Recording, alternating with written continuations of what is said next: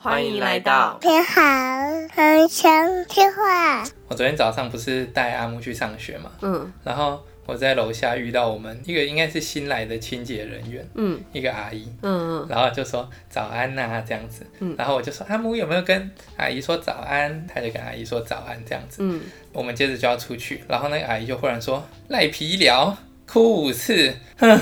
我就想说他到底在讲什么鬼？嗯，接着我就听到那个一个宣传车开过去，立委的宣传车，我们就去了立委小英帮他站台这样子，嗯，他人也不在啦，就只是广播而已，嗯，然后我就想说，哦，我大概知道他在讲什么鬼，什么意思？就是在讲赖清德的那个主错的事情，哦，然后我就觉得我本来当下很不爽，因为我想说，我根本就没有想要跟你聊政治，你到底是在讲几点的这样，嗯，而且还是讲这种。很没水准的发言，就是很情绪性，然后单纯攻击，不是在对话的字眼这样。嗯、我本来还打算要跟他讲说，我没有想跟你聊政治，但是因为门已经关起来了，所以就算了。嗯。但走一走，我就想说，我们上次有讲说，有一种人就是别人发政治文，嗯，他发他的，可是呢，这个人他根本就你根本就不认识。对。然后现在的风气就是会有一堆人跑上来，然后在下面跟你互呛啊，干嘛干嘛的这样。嗯就说这种就是网络暴力分子，对暴力分子，对对对。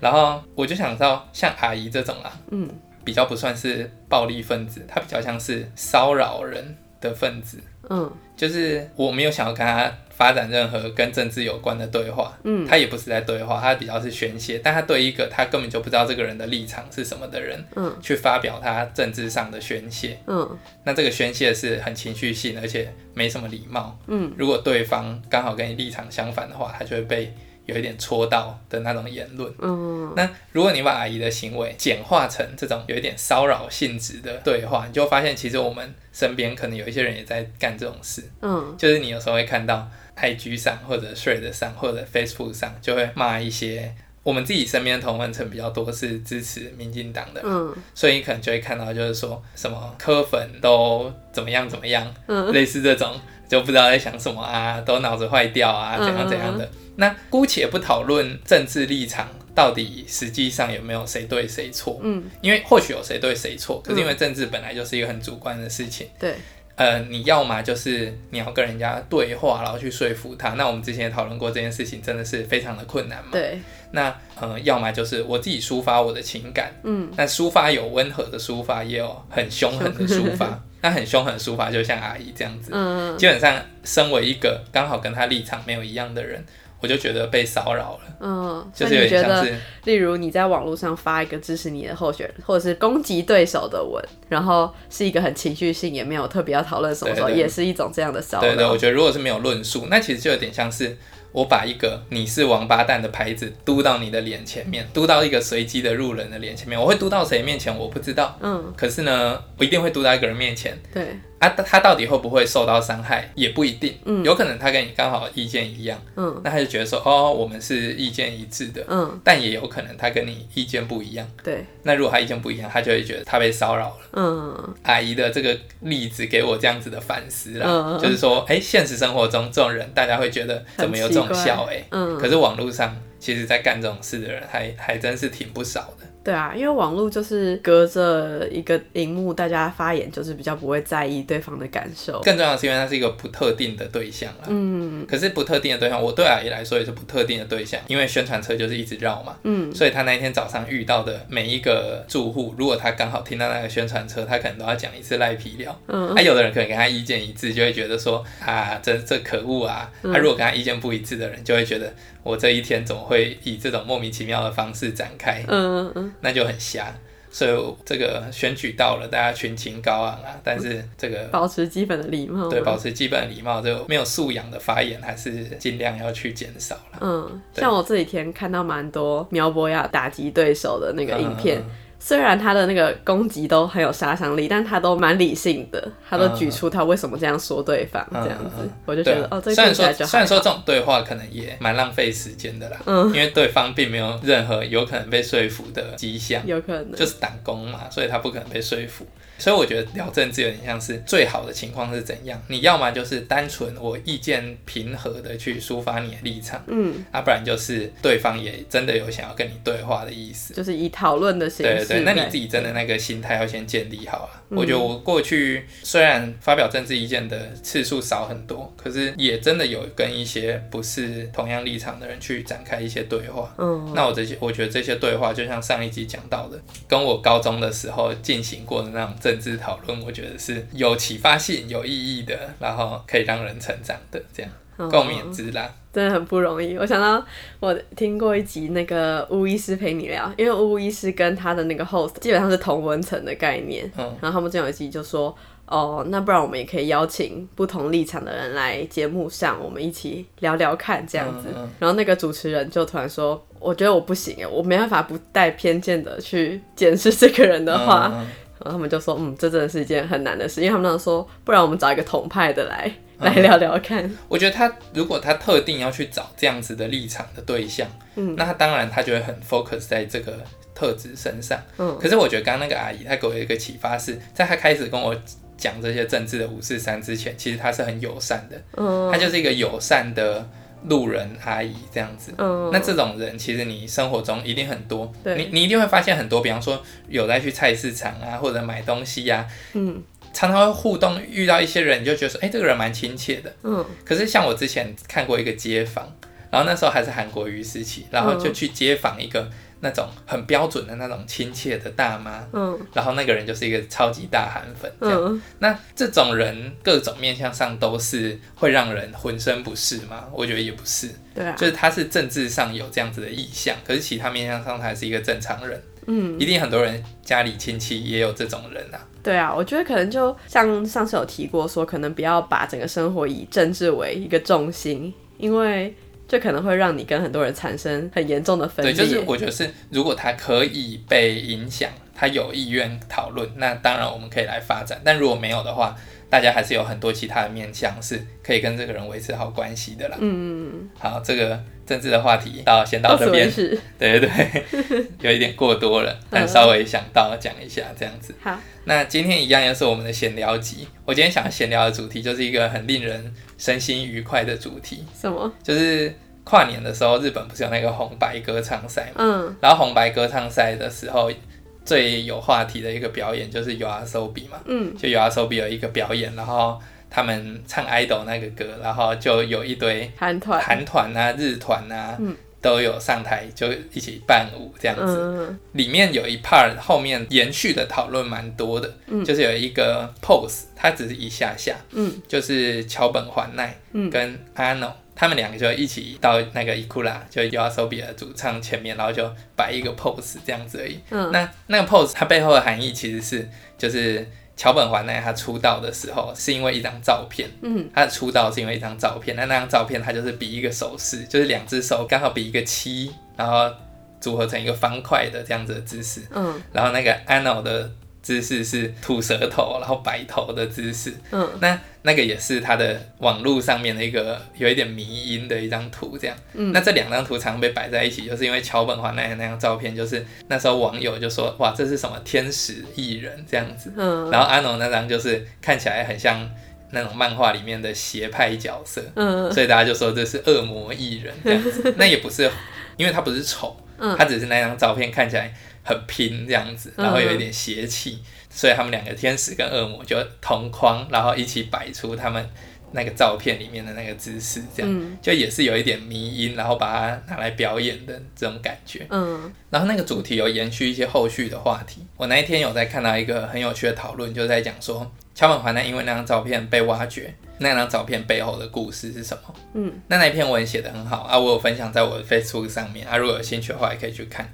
那简单来说，大一就是他大概十岁左右的时候，他就有加入他们那个地区。乔宝环奈就是住在一个。应该算是乡下吧，我有点忘记具体地区是什么。嗯，但就是那种不是一线城市的城市，可能类似横滨这样子的地方吗？嗯，就是一个比较悠闲的郊区的城市这样子。他有加入那个城市的一个地下偶像团体。嗯，那简单来说，就是有点像是社区的妹妹自己组团，然后可能在那边唱唱跳跳这样子。但他的概念就是有点像这样，他就有加入这样的团体。嗯，那他在那里待了蛮久的哦，他可能从十岁，然后待到十四岁。哇，那也是很久，就是待到他被挖掘为止。嗯，那他为什么会被挖掘呢？其实是这样，就是他们那个社区的美眉的表演，你可以想象他们会去表演的一些节目，可能就是可能什么李明活动啊，嗯、或者是一些百货公司的周年庆去跳跳舞啊这样子。嗯、那他那个嘞，就是他们的那个团体有一次去百货公司的那个周年庆跳跳舞的时候，嗯、被一个摄影师，就也是那种素人摄影师啊，就是喜欢拍美眉的那种大叔、嗯、去拍。他拍了很多很多张照片，就拍一场活动，可能几百张嘛。嗯，他回去就把它放到部落格上面。嗯，放到部落格其实也没有什么回响，嗯，因为他也不是什么有名的摄影师，这也不是什么有名的团。嗯，所以这件事情就不了了之。嗯，结果没想到过了半年之后，不知道为什么就有网友。突然翻到那张照片，对，突然翻到那张就是让他爆红的那张照片，嗯，然后就把它 po 到日本的一个类似 PTT 这样子的论坛上面，嗯，然后就引起了广大的讨论，嗯，因为那张照片看起来就是一种刚好回眸，然后。发丝飘逸，对对对对，然后光线啊什么的，嗯、然后你可以看得出，哇，这个妹妹是明日之星的那种感觉。嗯，但即使现在大家后见之明觉得这就是天使的容貌，可是她其实在这种团体里面也已经活动了四五年，那也没有什么特别的机遇。嗯，然后因为这个机会嘞，就有经纪公司去找桥本环奈，然后就签她，然后才有后面的这些发展。嗯，那现在就是一个当红的一线女星。对对。对对，那。这个故事其实听起来就是一个一般的好运故事。嗯，哎，有一个人，然后他在一个团体里面表演，然后被发掘。嗯，就是一个很标准的星探找到人的流程。嗯，那当中掺杂了一些网络推波助澜的成分，这样子。嗯，但是有趣的是那一天的表演呢，啊。其实桥本环奈那一首歌，他本来没有排他，他们因为他们那个团体总共表演了大概三首歌这样子，嗯、然后桥本环奈前面有表演，可是那一首歌没有安排他，为了要身高统一之类的原因，嗯，所以是挑了其他人去表演那一首歌，嗯，可是乔本环奈就跟他那个团的类似领队就说，那我可不可以自己去台上的边边跳嘞？嗯，所以你就看到有点像是以前国中国小不是有时候那种升旗台，嗯，然后有时候会有一些活动，会有也会有那种学校的。妹妹自己组团，然后上去跳舞，就是之类的。嗯、然后你可以想象，就是跳舞的人在中间，一群六七个这样子。嗯。然后站在那个舞台的边缘，就有一个桥本环奈自己在那边跳。嗯嗯。那这个情况，当然大家就会想说，这个看起来也是挺尴尬的啊，或者是谁要做这种事啊？嗯。但是他就主动争取这个机会，然后上去跳。然后也因此，他才有后面这一串机运发生。哦。嗯，好特殊哦。对，我觉得这很有启发性诶。嗯，就是说一个人的成功，他到底是实力呢，还是运气？运气，嗯，到底是哪一个？这样。我之前前面讲那个大谷祥平的那个九宫格，它就有一个是整个画给运气，就他要去做一些善事，来累积他的那个运气那一块。嗯嗯嗯。但他画固然是这样画，或许他讲的运气大部分都是。一些什么有礼貌啊，嗯，尊师重道啊，还有捡垃圾，嗯、对，就是这种比较是有一点积功德性质的运气。嗯，但运气的本质到底是什么？我觉得大谷祥平好像也未必有去触及到，因为桥本环奈他这一次有这样子的好运，嗯，呃，看起来好像也不是因为他有做了那一些捡垃圾什么什么的事情，嗯。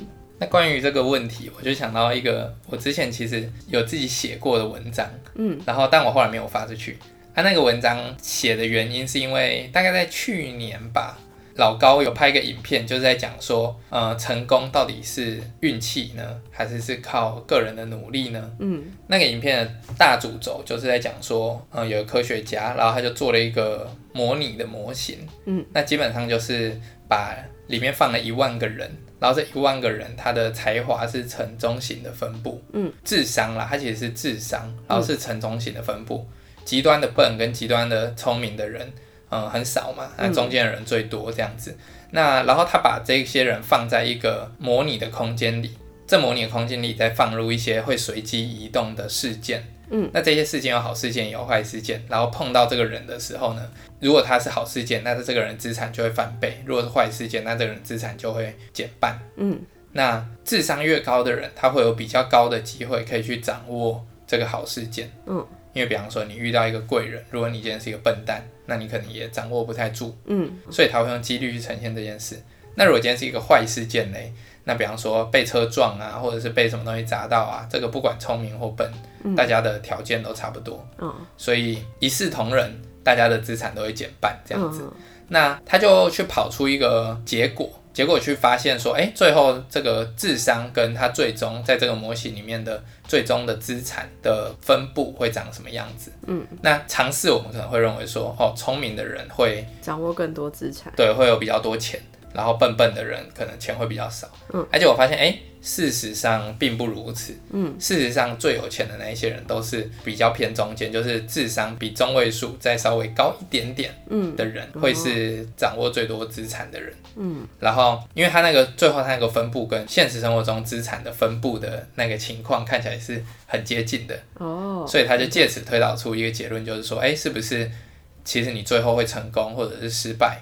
跟你的才华或智商没有什么关系，反而是跟运气比较有关系。嗯，那那个影片就引起很多人的讨论呢。嗯，啊，因为我自己的 Facebook 上面有在关注的，可能就是一些电商圈啊、创业圈啊，就是一些对成功学非常有热情的人。嗯，所以那个讨论就是哇，整个炸锅，然后讨论了很多天这样子。嗯，那那个时候看完之后，就像你刚刚反应一样，你一看到这个模型的时候，很直觉的反应会是觉得，哎，会不会运气真的是？决定一切的关键，嗯，因为比方说敲门环奈，纵使他今天很有天分，嗯，但是如果他没有碰到这个运气，他就只是一个默默无名的地方小团体的妹妹，说不定他成绩还不太好，所以搞不好他之后整个没搞头，嗯，就留在老家种田这样子，对啊，有有或是那个我们之前。策略管理的最后一堂课，老师把那个成功的要素，嗯、就是他们呃访问了非常多 CEO，嗯，然后请他们列举，觉得这些要素在他们成功里占了几趴，运气好像占了四十几趴。嗯，我对这个也印象蛮深刻的。对啊，那个时候上完课，大家的结论就是。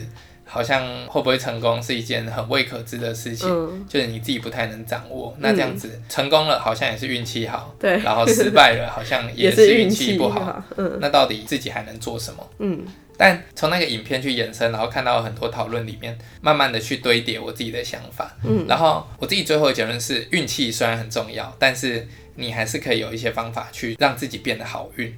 哦，只是那些方法它不一定是。像大谷祥平的做积功德、积功德的那种，不会不会是可以很具体的。嗯、比方说以桥本环奈的情况来说，嗯、他今天他只表演他自己的歌，嗯、跟他去争取机会，嗯，去表演第三首歌，嗯、他多争取一点他自己的曝光机会，嗯，那是不是他多争取的这个机会是他好运的来源？嗯，所以就有人就写到，我有看到有讨论有写到是说，你应该要尽可能的让自己暴露在那些潜在的好运下。嗯，比方说有一个普通的人遇到贵人，嗯、然后他就发达了。嗯，那你很聪明，可是你没有遇到贵人，所以你没有成功。但你今天有努力的去让自己遇到贵人吗？你有让自己去暴露在可以遇到贵人的环境下吗？嗯，以前在学校的时候，我们有一个学弟，然后那个学弟，我觉得他性格跟我有点类似，就是他也不是那种喜欢读书啊、成绩好的，他的成绩好像也蛮普通的。然后他是台大足球校队的队长，嗯，所以他那个时候是整天踢足球这样子，嗯，然后我那时候因为我那时候对足球也有一点兴趣，我就跑去踢几次，然后有跟他聊天，就听到我有点忘记是他跟我讲还是间接听谁说，就是他去参加管院的那种鸡尾酒会，嗯，就是那时候院学会就有办一些活动，然后可能去邀一些哎知名的设计师啊，嗯，高阶经理人啊，或者是甚至一些 CEO 啊。然后去邀请他们来一个鸡尾酒会，那你可以去报名参加，嗯，然后就跟这些厉害的人去建立一些互动的机会，嗯，然后他那时候我就知道说，哎，他在他去参加这个活动，然后他在这个活动上就直接得到一个。实习的 offer，那时候听起来是蛮蛮不错的 offer，这样子。Oh. 那你当然可以说好运，因为他以成绩来说，或者以他自己就是以如果大家一起去投履历来说，他并没有特别突出。对对对对，或许他是相对普通。嗯。可是因为他在参加了那个鸡尾酒会，所以他有这个机会。嗯。遇到了这个好运。嗯。那这算是一种运气吗？应该算是有运气的成分。对他。应该可以说是有运气的成分，然后他也要表现得好才能够获得这个机会。嗯，但是如果说，比方说运气占三成，表现好占七成好了。嗯，但是运气的那三成，其他人就没有获得。嗯，可是其他人没有获得，不是因为他比较倒霉，是因为他并没有去参加这个活动。嗯，可能就觉得说啊，社交好累啊。嗯，我要忠于自我。哎、欸，其实我有去参加过。哦，你有参加过吗？我是参加创创办的。哦，但那个是不一样的。对啦，对对对，这当然你去参加也不一定你就有这样子的机会。嗯，可是你不去参加，你就一定没有。对，那桥本环奈跳了那一首歌，其他人还站在舞台中间呢。嗯，所以所以就是说，我觉得今天就算有机会，可是你的能力有没有到，或你的才华有没有到位，那可能也是另一个问题。嗯、对，但是。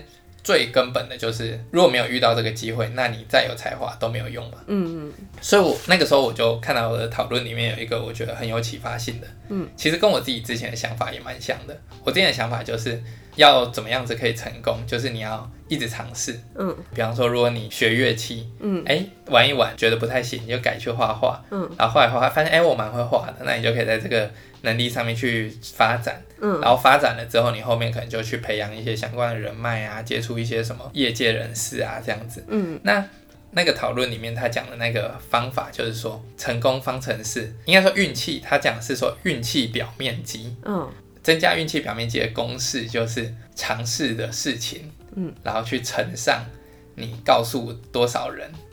告诉多少人？对对对，你说你告诉多少人你尝试了这件事情，就是你正在做的这件事情。Oh. 我觉得这很有意思，因为以前我们可能常常有人有的人就是说酒香不怕巷子深嘛。嗯。就是如果你的能力好，那别人自然就会来遇到你，来发现。事实上，应该很多默默这种专家、顶级的人才，但是他非常默默，但事实上他就一辈子默默无名。嗯，就是被埋没的厉害的人，这样。对啊。就比方说以音乐来说好了，有一个影片，就是一个很厉害的那种小提琴手，嗯，讲国际级的小提琴手，然后他就在地铁表演，然后结果哎、欸、表演表演，然后都没有什么路人停下来听，嗯。还有另一个例子，就是 J.K. 罗琳，J.K. 罗琳很有名嘛，嗯，可是他之前就想说，我会成功到底是因为我很厉害，还是我运气很好呢？嗯，所以他就换了一个笔名，另外写了一个小说，对，结果那本小说就根本没有上榜。对，就卖的很不怎么样，嗯嗯，所以他想说，嗯，可恶啊，我是运气好嘛，这样，嗯，那当然这种二分法就是从刚刚的讨论中可以看出是大可不必嘛，嗯，它有运气的成分，但还有实力的成分，嗯，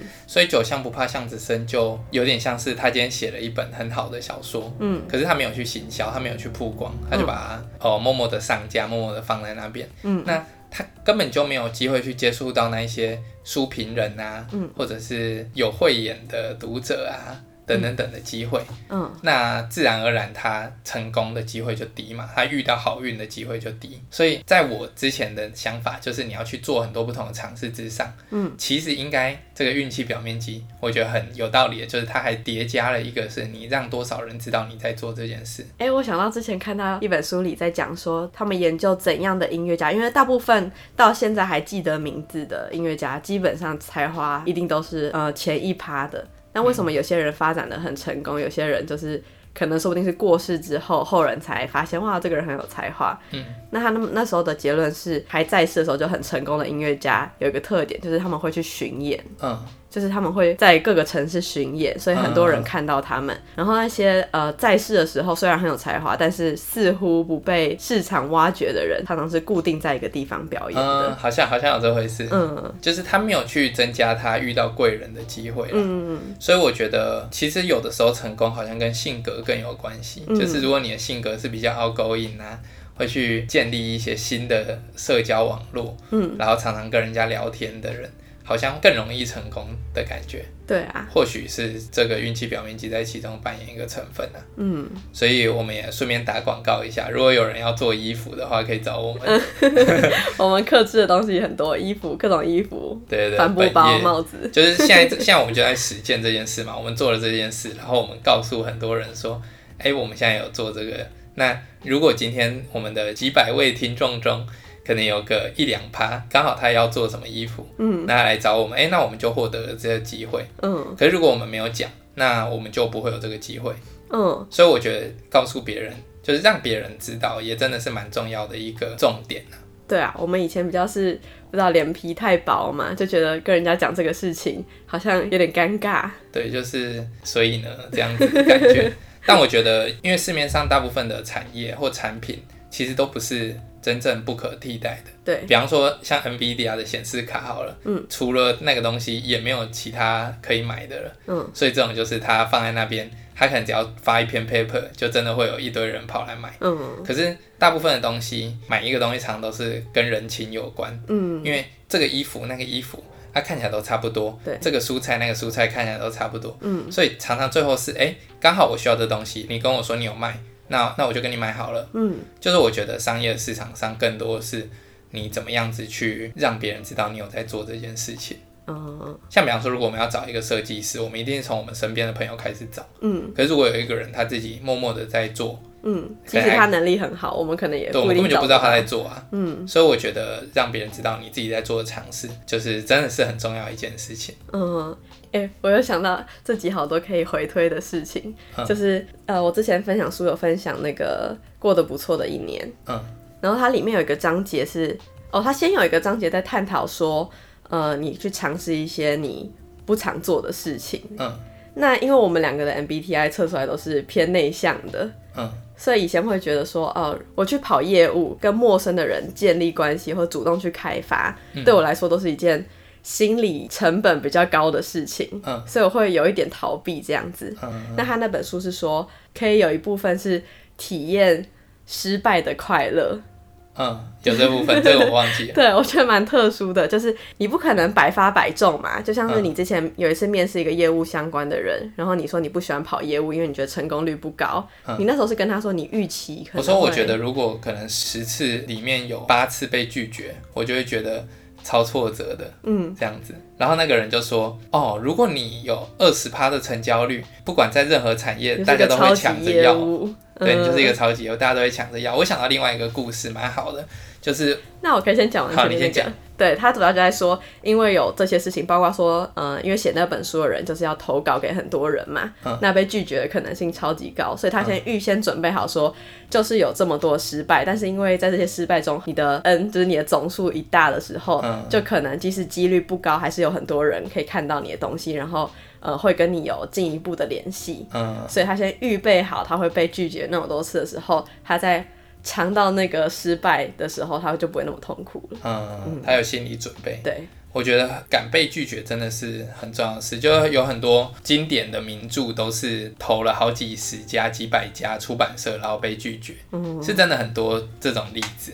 我就想到我前阵子，但我有点忘记这是哪一本书里面提到的，就是在讲一个超级基金经理人，嗯，那他原本是一个菜鸟，嗯，然后他去一个基金应征，好，应该是基金啦，我印象中，然后那个老板就姑且让他试试看，反正他就是说他可以卖很多商品出去这样子，结果过了一季，哎，他真的变成他们整个团队里面业绩最好的人，嗯，那老板就问说，哎，你怎么做到的？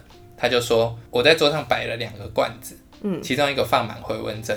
另一个是空的，嗯，那我每天上班的时候，我就是打一通电话，我就把一个回文针移过来，嗯，然后把那一那一桶回文针全部都移完之后，我就下班，嗯，他可能就是每天我就是打一百通电话，我每天就打一百五十通电话，嗯，那用数量去冲，那就会成功，那他最后也真的就是成为一个很会卖的，他是他是销售啦，就他其实是在卖这个产品嘛，嗯。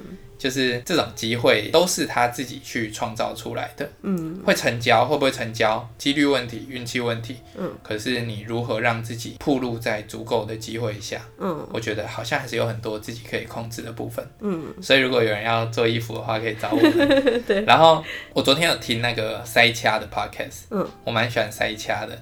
然后它里面有访一个名人嘛，小小的啦，嗯，叫做老茶这样子，嗯，然后老茶现在工作比较像是顾问型的，嗯，那他以前也不是做顾问的，他是做网络产业相关的，可能就待过什么雅虎拍卖的时期啊，嗯，或者是什么博客来的时期这样子，嗯，都是很早期的，所以也有一点声量。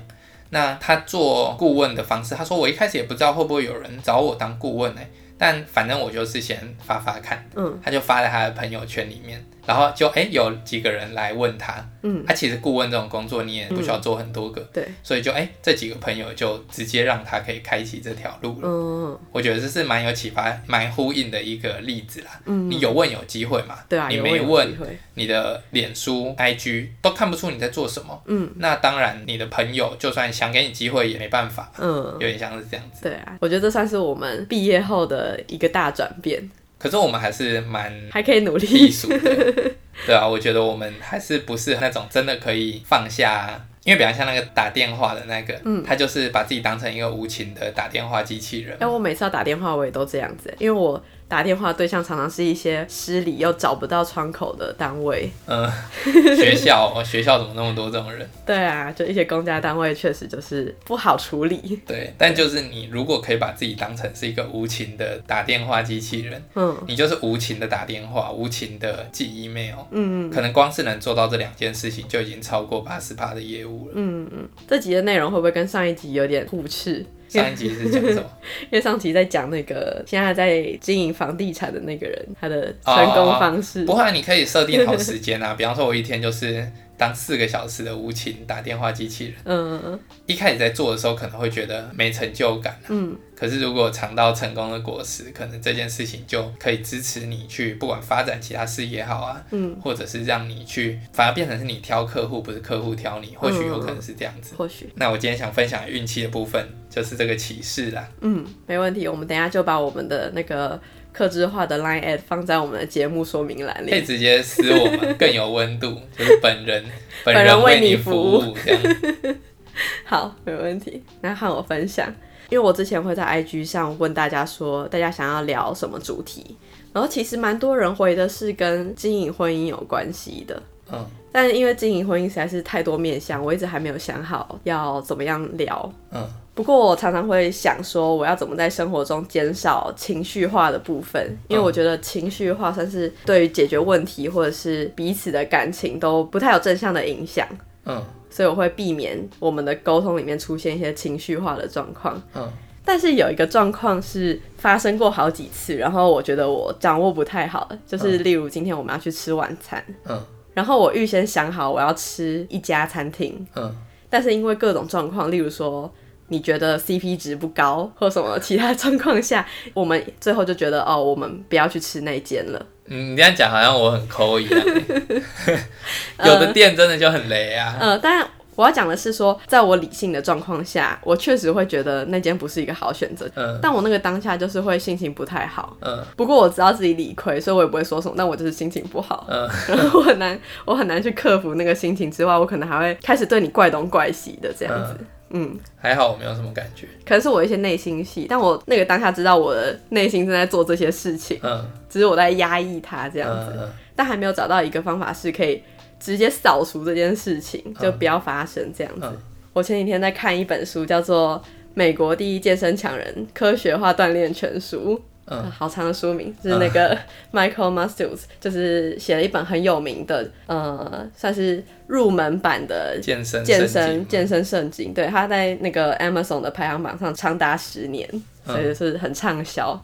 它里面除了一些很基本的营养学相关知识之外，它还很 focus 在心理的层面。嗯，它里面提到那个，多，因为健身其实很多是心理的问题吧，就是你今天不去训练，或者是你管不住想吃的东西，嗯、这些都是心理。健身要先健心。对对对，所以我觉得他讲心理层面其实是蛮不错的。嗯。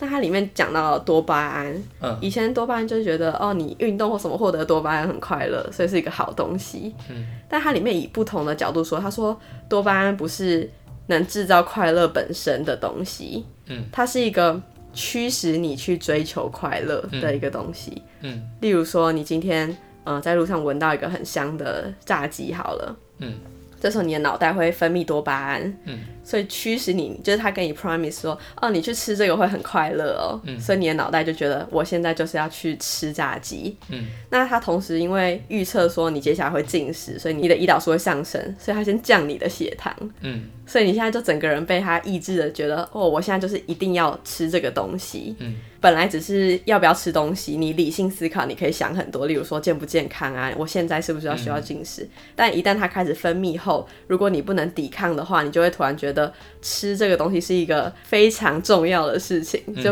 你不能受到别人影响的事情，所以会变得很不理性，嗯，我想说，哇，我我没有想过会是因为多巴胺的关系，嗯。嗯，然后除此之外，嗯、呃，你在这个状况下，就是如果你不能抵挡这个诱惑的时候，嗯，它同时会影响你对其他方面的诱惑。它里面举的例子蛮好笑，就是他说，你今天看到一个裸照，觉得深受吸引的时候，你可能同时会做一个非常高风险的财务决策。嗯，就是它是会让你同时降低对其他刺激的抵抗力的。嗯。那这在古时候可能还好，但是现代社会就是处处都是刺激，都是吸引你的东西，嗯，所以你可能会因为你不能抵挡一件事情，就对所有东西的抵挡都同时的下降。嗯嗯嗯嗯，我觉得听起来有点像是某一些欲望会让你的感性脑。嗯，大程度的占上风，对对对。然后当他整个占上风之后，那个理性脑就没什么屁用了。嗯，对。比方说，你今天已经想好，你就是要吃，你满脑子都是那个食物很好吃的感觉。对。然后这时候我跟你讲说，啊，那个很远哦，而且很多人呢，要排很久。如果你去了，我们回来的时候，阿姆可能会很想睡觉就哭闹哦。嗯。你就想说，我完全不 care，我不 care 理性的原因，对对对，因为你现在就是一个感性作祟。然后我会对你超生气。嗯，真是无辜啊。对，反正我觉得很有趣，想说。哦，我没有想过是因为这件事，因为平常我觉得我现在算是还可以蛮理性的人了，就是相较于小时候的我来说，嗯、我就已经变得比较成熟了。嗯，当然就唯独这件事情，每次都让我有点小困扰。所以说，感性真的称得上是一种自由意志吗？你基于感性而做出的决定，你因为闻到了，你因为闻到了一个香味，你就被 cue 到，嗯，然后后面。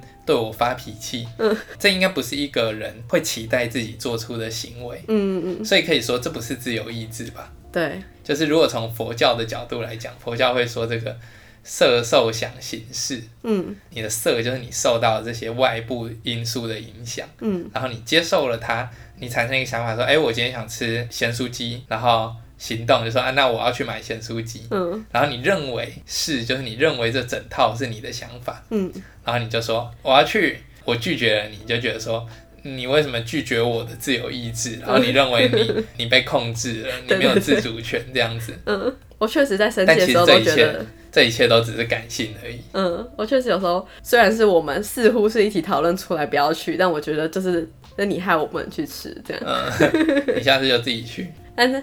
讲这个只是就得知这套机制，他后面有附带说他的解决方法。他、嗯、说就是深呼吸，嗯、就是深呼吸的时候，你可以慢慢的去抵抗这种外在的诱惑。嗯、如果你是一个常常练呼吸的人的时候，你可以很容易借由呼吸去减缓你的心跳。嗯、那这种叫做。呃，心率心率变异，就是说你的心跳的平常的差异性大不大？就是你可不可以去调节？因为心跳受两个因素影响嘛，一个就是你本来的呼吸机制，就是不可控部分，嗯、但还有一部分是受你的自律神经影响，所以是可以调控的。嗯、对。然后他们发现心率变异大的人比较容易去克服这一些诱惑，嗯，所以他们容易做出比较好的决策。这跟我之前有跟你提过的一个研究好像蛮像的，就是说去观察。刚出生的小朋友，他的心率的变化，嗯、然后那些心率变化比较大的人，啊，嗯，他长大以后，他的情绪会比较稳定，嗯，然后那一些心率变异很小的小朋友，长大以后情绪会很不稳定。哦，原来有这个。哎，对对，我现在忽然发现了另外一个可以对照的研究了。嗯，而且除了这个情绪方面之外，他们就是你心率变异大的时候，你的心脏疾病的风险比较低。嗯，我觉得你讲这个研究啊，有一个蛮实用的应用场景。嗯，你刚刚讲说多巴胺它并不会产生快乐本身，嗯，而是会让你想要去追求某一种快乐。他说他有点像是先承诺你。承诺你，你去做一件事情就会很快乐哦，这样子，嗯、所以你就会去做一件事。但我觉得这个解释好像有点奇怪，因为通常会是说多巴胺。分泌的时候，你就会感到快乐。嗯，或许他讲比较是多巴胺分泌以后会让你感到快乐，然后这个快乐会驱使你去做某一件事情吧。嗯，我之前有看过一个研究是，先给你看一个很好吃的东西的照片，嗯，然后你的多巴胺就快速分泌，嗯，然后如果真的给你吃，那那个多巴胺就维持在那边，还是会降低，好像还会降低一点，嗯，因为你已经吃到了这样子，所以变成。多巴胺是驱动你去获得这个东西的一个要素，嗯、但它在分泌的时候，应该就已经感到快乐了。哦，有可能，因为我们之前看那个吃饺子老虎机，啊，对对对，应该就是、那个、他好像说是你摇的瞬间，就是你还根本就不确定你会不会得到三个一样的时候，你就已经感到快乐，对对对，你就已经感到快乐。嗯，然后等到你真的获得的时候，多巴胺反而会稍微降低。嗯，但如果你没有获得，嗯，会产生失望的情绪，嗯、那个多巴胺会直接降到。谷底，嗯，而且跟因为跟前面很快乐去对照，你就觉得超不快乐这样子，所以有一种小技巧，就是因为你刚刚讲说呼吸可以控制嘛，我确实也这样认为，因为我觉得我自己蛮能控制的。嗯，就是真的是一个理性大师。如果我今天吃到一个好吃的东西，我就可能吃一口，然后我看子英也觉得很好吃，我就会把我的份给他这样子。嗯、那 被大家发现我我知道你喜欢吃啊，我就给你，反正我已经吃到了，没关系。可是这个想法本身是很理性的，嗯，因为感性上当然会觉得好吃，一直吃嘛，嗯。可是如果你今天可以去控制自己的欲望，我觉得有一个好处，嗯，就是你可以享受到前面那个多巴胺分泌的快乐，嗯。可是你后面失望的时候不会摔得太重，嗯。有一个例子就是大概在两年前吧，那个时候有一度那个威力才。头奖到八点七亿的样子，我印象中。嗯、那因为我平常根本就没有在买彩券，我们平常都没有在买彩券嘛。嗯。但那一次我们就去买了一百块，对，还两百块，对，一点点。因为以期望值来说，那一次的期望值是正的。嗯。就是你可以预期，对对对，它的总奖额跟预计会购买的那个金额是。超过一的嘛，期望值是超过一的，嗯，所以这时候理论上，如果是一个真正超级理性的人，应该要 all in，但这实在太疯了。嗯、那总之我们就我们就有去买一两张这样，然后那天晚上我们去散步嘛，嗯，然后散步的时候我们就想说在聊天说哇这个八点七亿要怎么用？对，那个晚上我我觉得超开心，超快乐，盖一个那个猫猫狗狗收容院，对对，我们盖一个收容院，然后可能说哦这样大概花个两亿。那还有多少钱？要怎么用嘞？没有，我们光是聊那个猫猫狗狗园就超具体。我们还说要设一个很长的那个洗手台在外面，还有那个游览车停放区，因为这样国小生就可以来这边户外教学，他们可以在门口先把手洗干净再进去。诶，是说阿木他们幼稚园过几天好像要去参访一个流浪动物之家哦，那我也要去。嗯，在哪？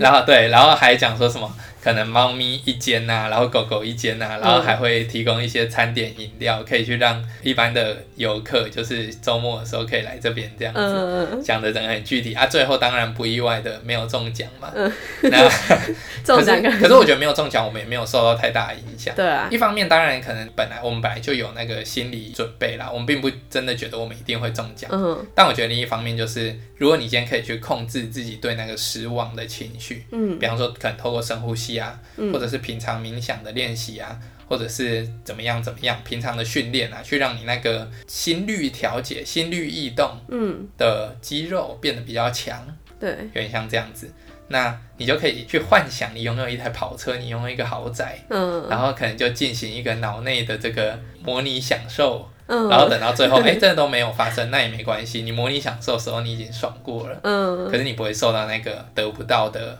失望让你觉得不开心，这样子哦。我想到一个很具体的，嗯、就因为你刚刚讲那个模拟享受，听起来是很阿 Q，就 是自己得不到这边幻想的感觉。哎、欸，不会啊，不会啊，也有一种训练方式，比方说拳击手的训练方式，就是说想象很多对很多群对他会想象实战，就是模拟说你在运动的过程中啊。人家可能会怎么打怪，你要怎么闪啊？那一闪的时候，你的肌肉会有什么样子的感觉啊？嗯，类似透过这样子的模拟想象去，有一点像是我就进去那个状态里。嗯，刚刚讲到拳击，我延伸回去讲那个运气表面积的东西。嗯，这个年纪啊，身边可能陆陆续续有一些人就结婚这样子嘛，嗯，或者交往可能交往很久啊，等等等等的，然后身边也会有一些朋友。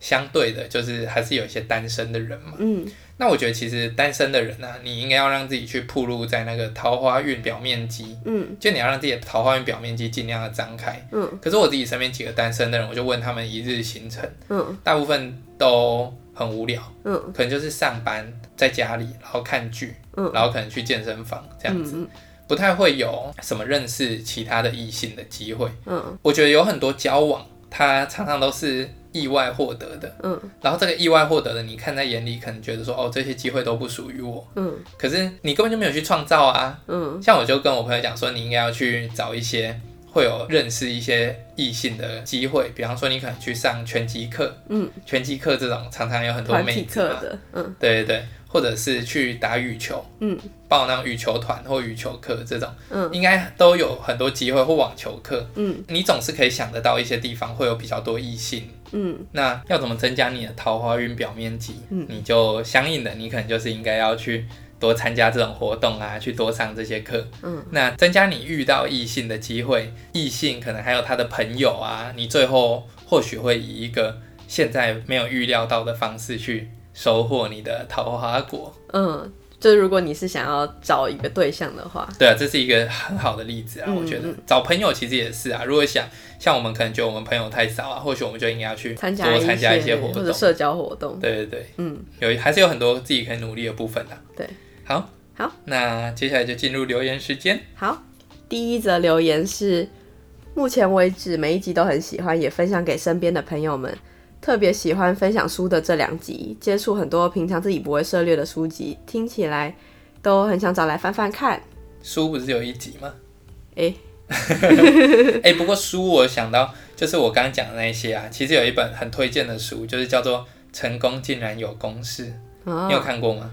你有跟我说，我还没看。呃，有讲那本书超有趣的，他有讲到很多成功的方法，其实是跟你的尝试很颠覆的。嗯，比方说就是葡萄酒的比赛啊，嗯，其实运气成分超大的，因为他有做一个研究，给那些葡萄酒的比赛的评审盲测，嗯，结果超级多评审都会给同一个酒不同的分数，而且那个分数差距有时候还很大。嗯，对，这真的蛮瞎的。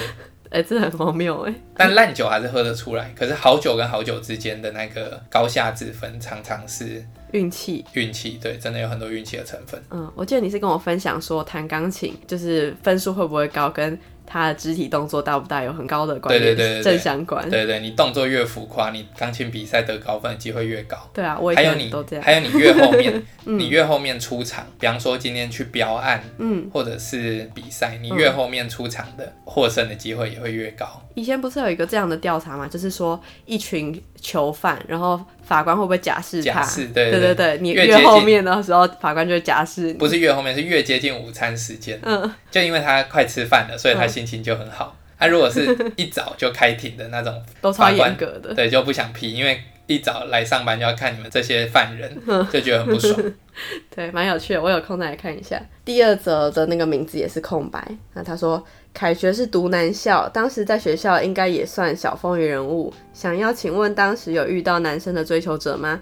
如果真的遇到了，有男生跟凯学表白，凯学会怎么反应？你应该算小风云人物，毕竟你是那个学联会长。可是我们以前没有什么人在管这种，就是现在大家都不把这种学生会当一回事嘛。哦，啊，我们以前班联会会主席很，算都蛮有名气的啊。苗博雅有当过吗？有。苗博雅是北一班联会的主席。阿苗，希望大安区的选民可以支持苗博雅。嗯，好，偶尔还是可以表露一下立场。嗯，我以前还好，应该不算什么小风云人物啦，嗯、但就是可能认识的人会比一般人再稍微多一点。嗯，然后我没有被男生告白过。嗯，会有那种有一点搭讪，就是可能说什么你很可爱，类似这种，不是实体中的，通常都是网络网络上。嗯，对，或者是稍微调戏一下这样子。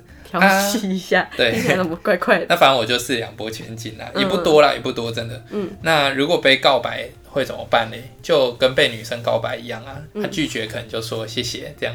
嗯、对，谢谢，不用讲太多理由。嗯，然后最后一个留言是。哎、欸，这个有留名字，但因为内容有个人的隐私，所以我就不念名字。嗯，有个职涯上的烦恼，目前在半导体产业中，其中一个比较冷门的产业里担任硬体工程师。然后说半导体分很多很细的产业，这个我倒是不了解，因为比较冷门。他说全球的敬业公司不是很多，目前没有想要跳槽。可是如果不趁年轻跳槽，感觉日后会越来越难跳出这个产业。嗯，而导致我的职涯发展会预期变得很窄。那。是应该要沉住气培养经验跟实力，还是要趁早跳出来扩张自己的职场能力呢？我自己有想过自己想要的，所以目前还不是很烦恼。但因为是整个职涯的事情，所以想听听别人的想法。然后本人背景：二十六岁已婚，无子有房贷，早婚一族兔，不在台湾。我知道这个国中的时候，别班的同学这样子。嗯嗯嗯。没想到居然会来问我这个职涯的问题，因为其实我跟半导体产业一点都不熟，嗯，所以比较精准的，比方说如果可能包括一些产业预测啊什么问题，那当然可能还是要问业内人士啦，嗯，就说你这个产业到底有没有搞头，对啊，那但当然如果它本身是一个比较冷门的产业，那我不确定它会不会有风险，就是如果说今天这个产业它。几十年后，比方说可能二十年好了，可能二十年后这个产业就会消失。嗯，然后消失的时候，如果你完全没有替代的选项，那当然是很可怕的一件事情。嗯，因为等于是中年失业嘛，然后你过去发展的领域跟它原本的领域都不一样。嗯，那我觉得乍看之下，我可能会想到两个想法，嗯、一个是一个英国的管理学大师，嗯、但我忘记还叫什么名字，就是他有一个理论叫做第二曲线。嗯，那第二曲线的意思，其实现在也广为应用啦，就是说一个产品的周期都是先从低谷开始嘛，嗯，然后慢慢的它会像是中型分布的那个曲线这样子，就它会爬高，然后到了高原期之后呢，持平一阵子，然后接着会慢慢的开始衰落，嗯，然后就不见了，嗯，这大部分的产业都是这样子。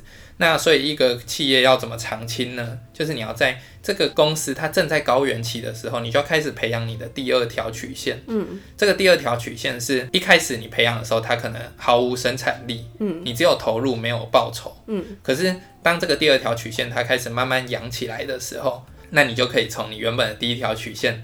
这个已经碰到顶了的地方，跳到第二条曲线上，这样你就可以不断的搭上一个正在成长中的曲线。嗯，那这就是不管是公司也好，或者是在个人的职业发展上，我觉得都有点像这样子啦。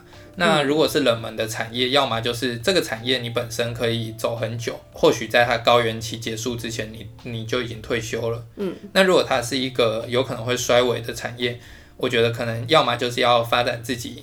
往管理职走的能力，嗯，因为其实如果你在这个产业里有担任过管理职，那到其他的产业应该也还是可以以此作为一个能力的重点，嗯，对啊，也可以在其他地方应用，对对对，啊，不然就是要培养其他的领域的技能啊，比方你是硬体工程师，那可能就变成要去培养一些软体相关的第二曲线，就是看你要不要做这个投资这样子了，嗯。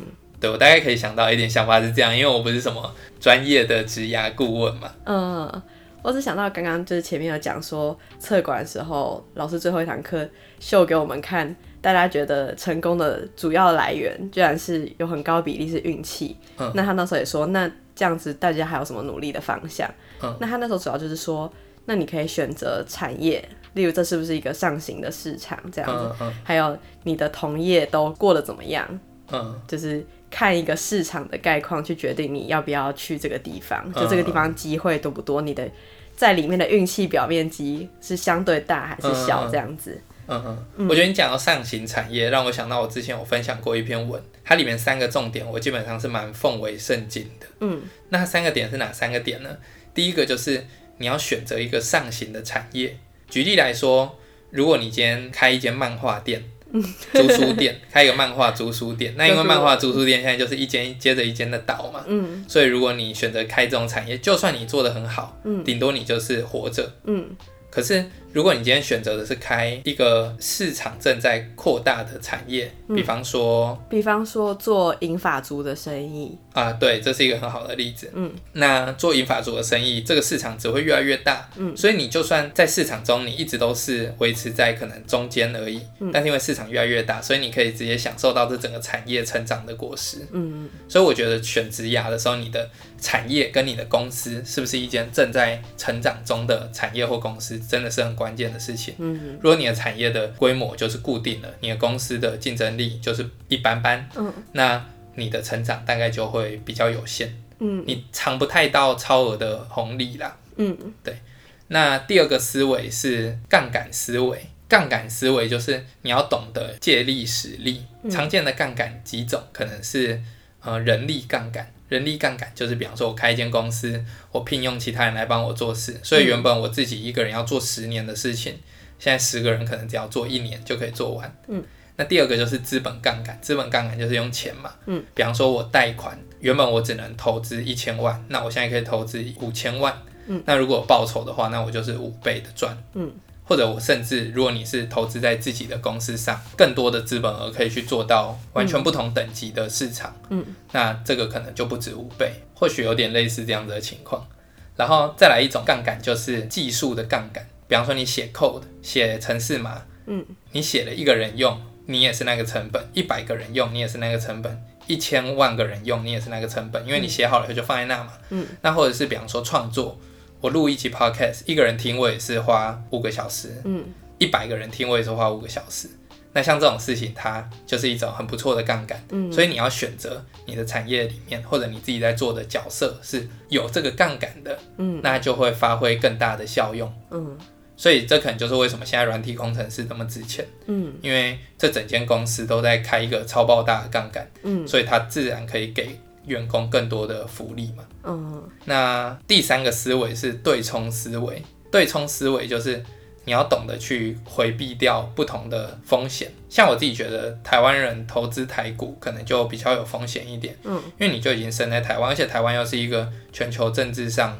比较危险的地方嘛，哎、嗯啊，我就生在这，我的工作也在这，我的房子也在这。嗯，你身家都在这，你身家都在这，然后你的投资的钱，你还全部都压在台湾。嗯，这就是没有对冲啊。如果今天发生什么事情的时候，这个钱会直接消失，全部都没有这样子。嗯、那对冲思维可能就是，比方说夫妻两个人不要在同一个产业啊，嗯，或者是你这两个产业，甚至是如果是有负相关的。嗯，或者是你的投资不要跟你的身家是放在同一个市场哈。嗯，比方说我在台湾，可是我买的可能是美国的股市。嗯，类似这样子的方式，那这就比较像是一个防御型的策略了。嗯，刚前面两个是进攻型的，那后面这个就是防御型的。嗯，我是不太清楚那个硬体产业，不过我有朋友目前是在 Apple 当工程师，那他之前有跟我提过，他有想要转职，但他也没有。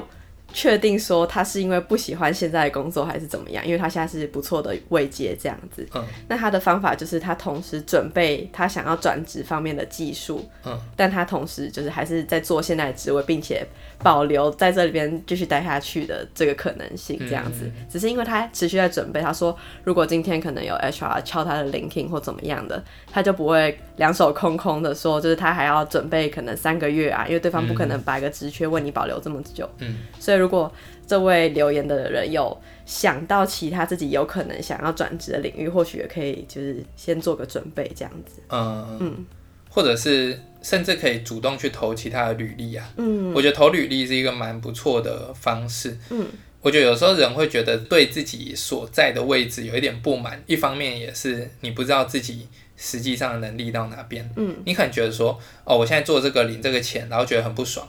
我以前工作的时候有一个 member 就有类似这样子的感觉，嗯，我就说那你可以去外面面试看看呐，嗯，就你去外面面试看看，你知道自己的能力在市场上面值多少钱，嗯，那一方面就是如果这个钱跟你现在的收入是差不多的，嗯，那你可能就会甘愿一点，嗯，那另一方面如果你你那个 offer 拿到的钱很值钱，嗯，那要么你直接跳过去，要么你可以拿着这个 offer 回头来跟你的公司谈你原本的薪水，嗯。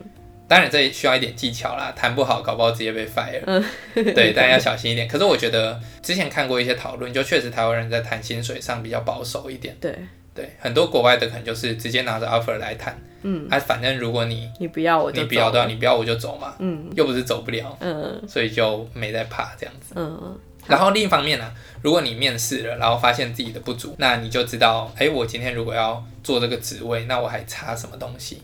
我可能哪个部分没处理好，嗯，技能不够啊，或者是面试的技巧有待训练。哦，对，我刚刚讲那个朋友，他就是先去投了几间，然后他才知道说，哦，他大概会，他现在还缺什么东西，所以他就可以很精准的去准备这样子。嗯，嗯，其实，在那个就是做自己的人生设计师这本书里面，他也有讲到说。你可以去找这个产业里面的人，嗯，然后可能比方说透过 LinkedIn 似乎是一个蛮好的方法，嗯，那你就去约他聊聊看，嗯，你就约就说，哎，我对你的产业有兴趣，那我可不可以约你稍微了解一下这个产业里面实际你们在做的事情啊，等等等的，嗯，然后到了最后。如果你聊了以后觉得，哎，这个东西我好像确实有兴趣，嗯，你可以技巧性的问他说，哎，那要怎么样才可以进到你们公司呢？那这句话意思就是说，如果你有职缺的话，的机会，你有内推机会，或你有职，或如果他是一个有招募权的人，嗯，你有缺人的话，那可以找我。嗯，那这时候对方如果稍微有一点脑，他应该会听出言外之音啊，他可能就会说，哦，那我觉得你可能缺什么，或者说，那他可能就会说，那不然你来面试看看。嗯，那这种通常都会比你投履历来的更有机会。哎、欸，其实他刚这个方法可以用在自己产业里面的位阶比较高的人呢，因为他对于这个产业未来会怎么样，可能是他个人的想法。但是如果有位阶比较高的人，其实应该是更清楚状况吧。嗯，但我觉得找自己公司里面的 boss 聊会比较有包袱一点，哦、好像也是。或者你可能就是 one on one 的时候跟你的老板可以去聊到，嗯，但这个部分他可能就会发现，哎、欸，你是不是想走啊 之类的。我我我确实觉得会有一些其他的考量。嗯，好像也是。对啊。好，那以上就是这一集，嗯、应该差不多了。差不多了。好，那就感谢啊！上礼拜有一个人给我们两星，你给两星就算了，好歹告诉我们为什么？对啊，好歹讲为什么吧，不要这样子，好不好？还是有人 fat finger，嗯，去改一下。没有啦，不喜欢可以跟我们说，我们也可以就是看有没有改进的空间，这样。对对对对，嗯、好，那今天就先这样子了。嗯，好，拜拜。拜拜。